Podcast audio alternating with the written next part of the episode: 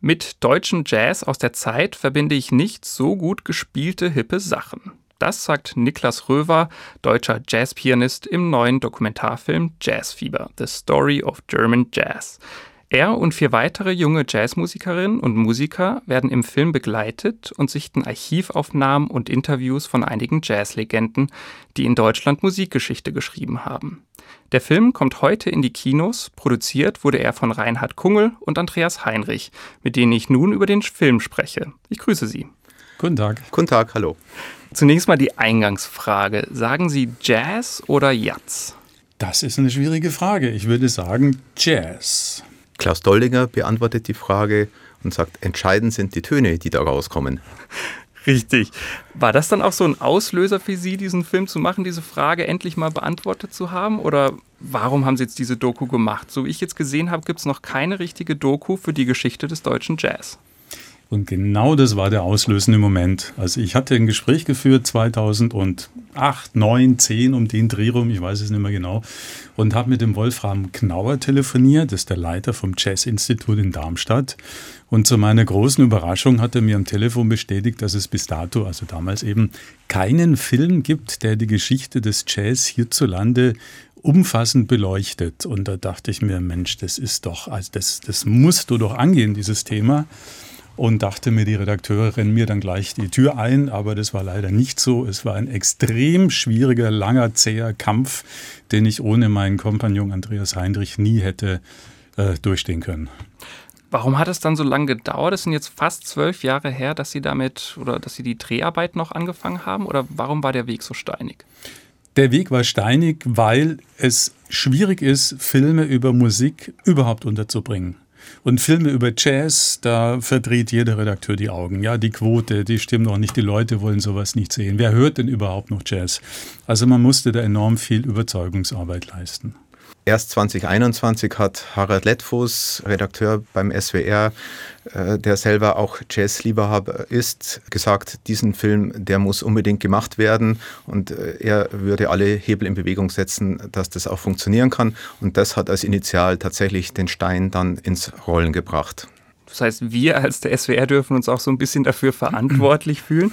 Haben wir dann oder hat der Sender dann auch eine große Rolle beim Archivmaterial gespielt? Sie haben jetzt schon sehr viel Archivmaterial im Film. Wir haben sehr viel Archivmaterial im Film, das ist absolut richtig. Diesen Film würde es ohne BW, ohne Baden-Württemberg, ohne Deland nicht geben. Und auch unser Filmverleiher Arsenal aus Tübingen, ein renommierter Filmverleiher, hat seinen Sitz im BW und demzufolge muss man sagen, das ist schon ein Projekt, das ohne BW so hätte nicht stattfinden können. Die MFG hat in den ersten Gesprächen schon gesagt, wir können es Ihnen zwar nicht garantieren, aber zu 99,9 Prozent werden Sie wohl Förderung erlangen. Und das hat alles seinen Lauf genommen und deswegen dürfen wir heute bei Ihnen zu Gast sein und über diesen Film sprechen. Genau, sprechen wir mal auch über die Inhalte. Einige der Protagonisten sind mittlerweile leider schon tot. Ich nenne jetzt einfach mal ein paar Namen, die da interviewt werden. Max Greger, Hugo Strasser, Paul Kuhn, Coco Schumann, Peter Thomas, Rolf Kühn und Karl-Heinz Drechsel. Alle kommen im Film vor, alle mittlerweile leider verstorben. Ist der Film jetzt damit auch schon ein historisches Zeitdokument oder ist das vielleicht auch ein bisschen von Ihnen als Nachruf gedacht? Also gedacht war es nie als Nachruf. Ich hätte mich tierisch gefreut mit Paul Kuhn, ein wunderbarer, charismatischer, lustiger Mensch. Der Tonmann, der hinten lacht, der kennt ihn wahrscheinlich. Äh, er nickt. Also Paul Kuhn war ein so ein toller Mensch und ich hätte mir gewünscht, dass er noch diesen Film hätte erleben können. Genauso wie Karl-Heinz Drechsel, der Jazzpapst der DDR. Oder Rolf Kühn, ein wunderbarer Mensch. Also wir hätten gerne den Film zusammen mit diesen ja, Jazz-Legenden zusammen angeschaut. Aber es sollte nicht sein, weil eben der Weg so lang und zäh und mühsam war. Und so hat sich eben eingestellt, dass äh, der Film tatsächlich auch ein Stück weit ein Kulturdenkmal geworden ist für diese Protagonisten der ersten Stunde.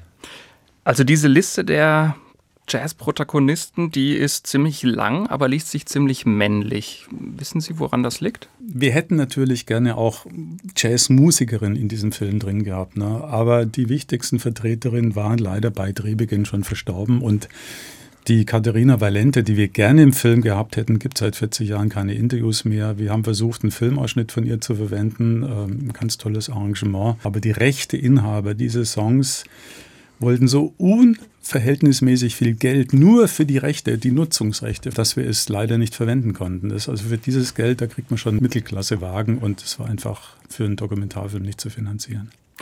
Jetzt sichten in diesem Dokumentarfilm besonders junge Menschen das Archivmaterial. Wie hat sich denn der Jazz verändert in den letzten 60 Jahren?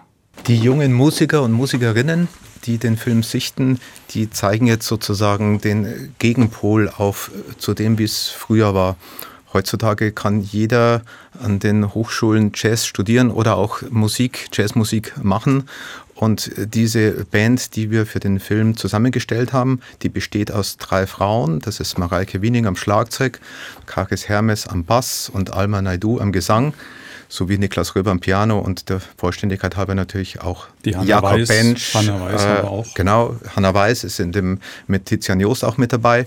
So, so ist die Situation jetzt, dass die Musikerinnen sich das von damals ansehen und sagen, naja, ist damals so gewesen und jetzt ist es einfach anders. Und heute ist einfach Jazz ein Ausdruck von der Vielfalt, von Hanna Weiß sagt, der Jazz hat eine weibliche Zukunft, von Diversität, was es eben früher gar nicht gab in der Form. Und wieso glauben Sie, hat der Jazz jetzt gerade, erlebt er so einen Aufschwung unter den jungen MusikerInnen?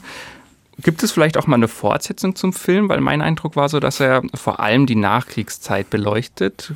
Bekommen wir auch mal einen Film so ab den 2000ern zu sehen? Also wir haben ja nie behauptet, dass wir einen wirklich äh, Rundumschlag starten mit diesem Film. Also eine chronologische Darstellung der Geschichte des Jazz in, in hierzulande ist überhaupt nicht möglich. Was wir gemacht haben, wir haben Vlog reingesetzt in der Gegenwart, wir sind unterwegs im Tourbus mit jungen Musikerinnen und Musikern. Wobei es uns wichtig war, dass wir vor allem junge Frauen begleiten, weil der Jazz ist heutzutage auch eine Musik, die von Musikerinnen praktiziert und gespielt wird. Und von dieser Gegenwart aus schauen wir schlaglichtartig in die Vergangenheit, ohne Anspruch auf Vollständigkeit. Ich glaube, es gibt kein Land, in dem der Jazz es so schwer hatte wie in Deutschland, aufgrund eben des Dritten Reiches.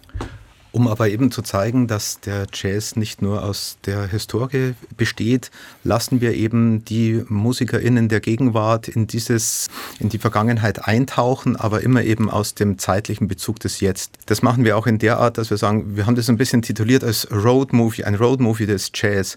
Damit ist gemeint, wir gehen jetzt nicht unbedingt stur chronologisch vor, sondern wir, wie ein Road Movie. Ich sitze in einem Auto und ich halte an verschiedenen Stellen, verweile dort nach eigenem Gutdünken, beliebig ewig lang, lass vielleicht die eine oder andere Sehenswürdigkeit links oder rechts liegen und äh, am Schluss habe ich einfach ein Abbild dessen, der mehr oder weniger vollständig ist. Sagen Reinhard Kungel und Andreas Heinrich, Produzenten des Dokumentarfilms Jazz Fieber, The Story of German Jazz. Eine Koproduktion mit dem SWR, die heute in den Kinos startet. Vielen Dank für das Gespräch.